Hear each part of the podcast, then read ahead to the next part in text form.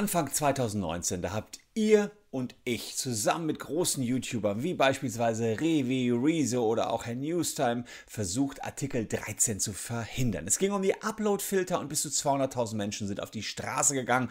Es hat leider nichts genutzt.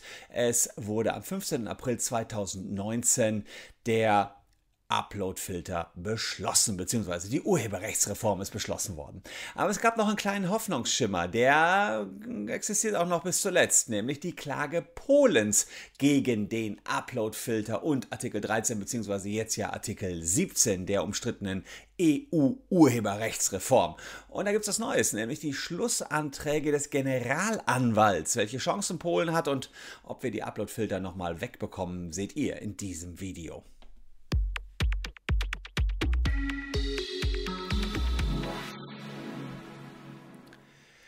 Hallo, ich bin Christian Solmecke, Rechtsanwalt und Partner der Kölner Medienrechtskanzlei Wildebeuger und Solmecke und lasst gerne ein Abo für diesen Kanal da, wenn euch rechtliche Themen interessieren. Ja, das war schon eine Nummer. Habe ich selber auch äh, am eigenen Leibe zu spüren gekommen, wie die YouTube-Community gebebt hat, als im Jahr 2019 die Upload-Filter eingeführt werden sollten und dann ja leider auch kamen.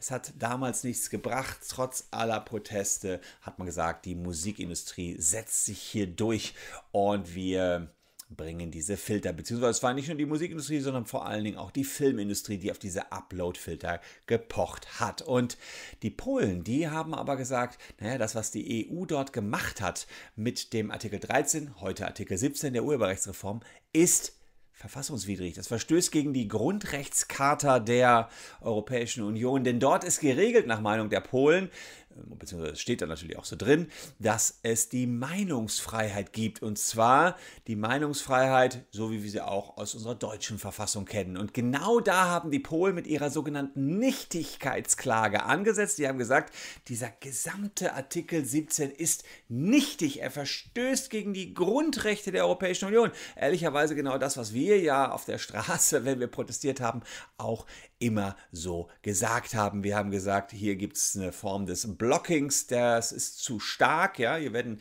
Sachen hochgeladen und es wird den Menschen die Meinung möglicherweise schon abgeschnitten. Und jetzt gab es den Generalanwalt.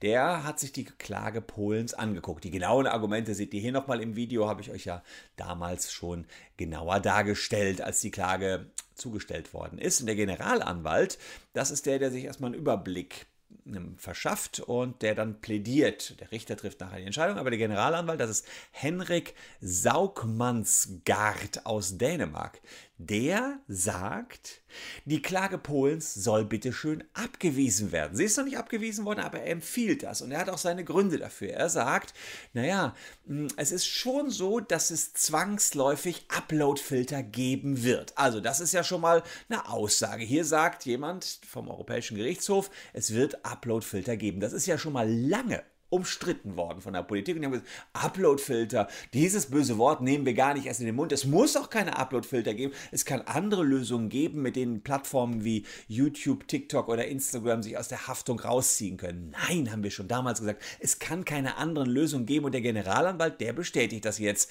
Er sagt, ja, Uploadfilter kommen. Aber jetzt kommt etwas, das schmeckt mir gar nicht. Er sagt nämlich auch, aber diese Uploadfilter verletzen nicht das Grundrecht auf Meinungsfreiheit. Denn der Eingriff in die Meinungsfreiheit, der entspricht immer noch den Anforderungen, die in Artikel 52 der EU-Grundrechtscharta geregelt sind. Da steht drin, dass die Vorschriften der Meinungsfreiheit äh, durch ein anderes Recht, wie beispielsweise die, um den US-Urheberrecht, nicht in ihrem Wesensgehalt verändert werden dürfen. Und da sagt er, naja, die Meinungsfreiheit bleibt ja erstmal bestehen. Es ist ja nicht so, dass die Plattformen alle möglichen Inhalte nach allem Möglichen durchsuchen müssen. Nein, es sollen ja nur gewisse gemeldete urheberrechtsverletzende Inhalte geblockt werden. Das ist so ein bisschen seine Meinung, das, wo der Rechteinhaber sagt, nur wir haben die Rechte, wenn jemand anders das online stellt, ist es nur Überrechtsverletzung, nur das soll geblockt werden. Meinungsfreiheit, sagt hier der Generalanwalt, wäre gefährdet worden, wenn alles Mögliche auf alles Mögliche durchsucht werden wär, müsste, wenn man sagt, ja, guckt mal selber, ob irgendwo eine Urheberrechtsverletzung ist, dann wäre das zu weit gegangen. So, sagt er, ist das System schon austariert genug. Ich selber habe hier schon oft gesagt, dass ich die Gefahr des Overblockings sehe. Was würde ich als Plattform machen? Ich würde mal präventiv präventiv eher ein bisschen mehr blocken, äh, um nicht in die Haftung zu kommen, denn die Haftung, die kann schon heftig werden und relativ teuer, denn YouTube müsste dann für die Schäden aufkommen, die die YouTube-Nutzer da angerichtet haben. Das heißt, selbst wenn es legale Snippets sind, kleine Bagatellschnipselchen, die ihr alle in euren YouTube-Videos verwenden dürft, kann es passieren, dass das künftig geblockt wird. Hätte natürlich auch eine große Relevanz für alle Arten an Reaction-Videos, die so im Netz herum schwirren. Ja, also da sehe ich tatsächlich eine Gefahr. Diese Reaction-Videos waren interessanterweise noch nicht ganz so groß, als wir über den Upload-Filter damals gesprochen haben, aber das wird noch eine ganz andere neue Relevanz bekommen, denn bei den Reaction-Videos geht es ja darum, ihr nehmt euch ein anderes Video und redet darüber in eurem YouTube-Video und wenn derjenige, der das Reaction-Video hergestellt hat, das künftig in die Filter reinstellt, naja, wird es wahrscheinlich auch keine Reaction-Videos mehr geben. Das wäre sozusagen eine Sache, die ich jetzt kurzfristig sehen würde, wenn alles so kommt, äh, wie es aktuell so aussieht. Diese Tools, äh, um die Inhalte zu erkennen, wie den Content-ID-Filter, die werden natürlich erstmal weit eingestellt werden. Und das ist äh, sozusagen meine Gefahr des Overblockings. Und der dänische Generalanwalt sagt in seinen Schlussanträgen sogar, dass es zum Schutz der Ausnahmerechte für Nutzer nicht genügen kann, erst nach einem Beschwerdeverfahren zu ermöglichen, zulässige Inhalte wieder hochzuladen. Also er sagt, geht nicht, dass man erstmal alles präventiv blockt und dann sagt man dem Nutzer, kann es wieder hochladen. Das wäre zu weit.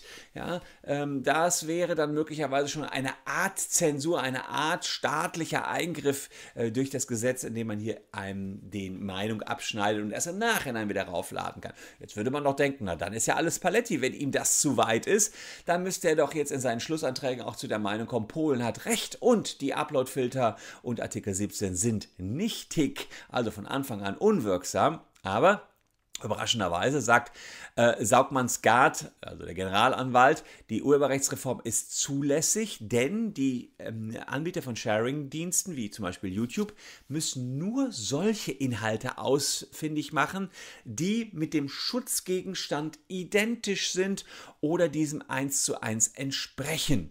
Und damit ist die Unzulässigkeit der Inhalte ja offenkundig. Sprich, er sagt, naja, wir müssen uns mal anschauen, was ist, hängt da nachher in den Upload-Filtern ja nur das, was eins zu eins da vorher hochgeladen worden ist. Da verkennt er meiner Meinung nach, dass aber die Rechteinhaber von sich aus erstmal alles Mögliche hochladen können und damit erstmal alles blocken können. Klar ist das eine eins zu eins Identitätsgrenze, aber sie können blocken. Und dann sagt er, außerdem haben wir eine Bagatellgrenze. Das stimmt, das ist auch tatsächlich jetzt im deutschen Entwurf, den ich hier letztens euch mal näher gebracht habe, ein Vorteil. Ihr könnt künftig kurze 15-sekündige Schnipselchen nehmen, aber auch die können unter gewissen Umständen, beispielsweise wenn sie aus einem Live-Fußballspiel stammen oder wenn sie aus einem aktuellen Kinofilm stammen, also gewisse ähm, Regularien gibt es ja, dass auch diese 15 Sekunden wieder geblockt werden können so dass wir da dann auch wieder die Problematik haben, dass auch da präventiv, also vorab geblockt werden kann.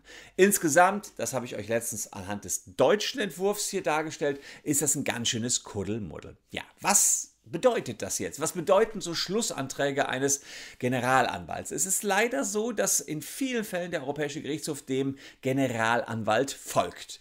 Das muss nicht so sein. Die Richter können ihre eigene Meinung bilden, aber es ist einfach in der Vergangenheit so gewesen. In vielen Fällen sind sie den Ansichten des Generalanwalts gefolgt, sodass Artikel 17 damit äh, ja, Bestand haben würde. Wenn allerdings der EuGH eine andere Meinung hätte als Saugmanns-Gard äh, oder Saugmanns-Gardes, Gardes, dann ähm, wird das einiges auf den Kopf stellen. Denn dann wären die ganzen nationalen Umsetzungen, wie zum Beispiel in Deutschland, da haben wir seit dem 1. Juni 2021 ja die deutsche Version, die übrigens ab dem 1.8. erst äh, ähm, gültig ist, da sage ich dann auch nochmal was zu, was sich am 1.8. hier in Deutschland äh, ändern wird, die werden dann allerdings alle wieder hinfällig. Also 1.8. kommt hier nochmal ein Video, da erkläre ich euch, was jetzt in Deutschland bald ganz konkret abgeht, weil dann geht's los in Deutschland, ja. Ähm, auch wenn die Klage Polens noch läuft, legen wir Deutschen schon los, ein bisschen im vorauseilenden Gehorsam. Andererseits gab es auch gewisse Umsetzungsfristen, die wir einhalten mussten, muss ich fairerweise sagen. Und Ab dem 1.8. kommen die Upload-Filter. Hier müssen umgesetzt werden und wir beobachten dann YouTube natürlich sehr, sehr genau. Wenn Polen sich doch noch durchsetzt und der EuGH sagt, die sind nichtig, naja, dann heißt es auch Rolle rückwärts für Deutschland. Dann ist das Gesetz, was in Deutschland am 1. Juni 2021 eingeführt worden ist, auch möglicherweise nichtig, weil wir, weil wir es auch gegen die Grundrechte verstößt, die gegen die EU-Grundrechtscharta und müsste dann auch wieder rückgängig gemacht werden. Also was für ein Kuddelmuddel, was für ein Chaos. Bis zuletzt um Artikel 13, jetzt Artikel 17. Ja, und ob der gegen die Meinungsäußerungsfreiheit verstößt oder nicht, werden wir dann sehen. Wenn das EuGH-Urteil ist, kommt hier sowieso nochmal ein neues Video von mir, das ist klar. Aber wir werden auch am 1.8. hier nochmal ein Special-Video machen, deswegen lohnt es sich dran zu bleiben. Und in dem erläutere ich euch, was ist am 1.8. dann passiert, was, was, wie sehen wir dann YouTube? Hat sich überhaupt nichts getan? Tut sich was? Denn dann greifen die neuen Normen. Dann muss YouTube umsetzen. 1. Juni eingeführt worden in Deutschland, das neue Gesetz, und 1.8. endet die Umsetzungsfrist. Wir beobachten das und deswegen habt ihr noch ein bisschen Zeit ähm, und könnt euch bis dahin noch die Zeit vergnügen mit zwei Videos von mir. Die präsentiere ich euch hier. Würde mich freuen, wenn ihr noch ein bisschen dran bleibt. Und ansonsten, ja, müssen wir jetzt abwarten, was da kommt. Protestbewegung gibt es aktuell keine mehr. Ähm, ja, aber wie, wie, wie es immer so ist, man versucht sein Bestes. Das hat da nicht gereicht. Jetzt müssen wir den Konsequenzen leben. Es sind ja bald Wahlen in Deutschland. Ihr wisst genau, wer für den Upload-Filter damals gestimmt hat. Ich danke euch für eure Aufmerksamkeit. Tschüss und bis bald.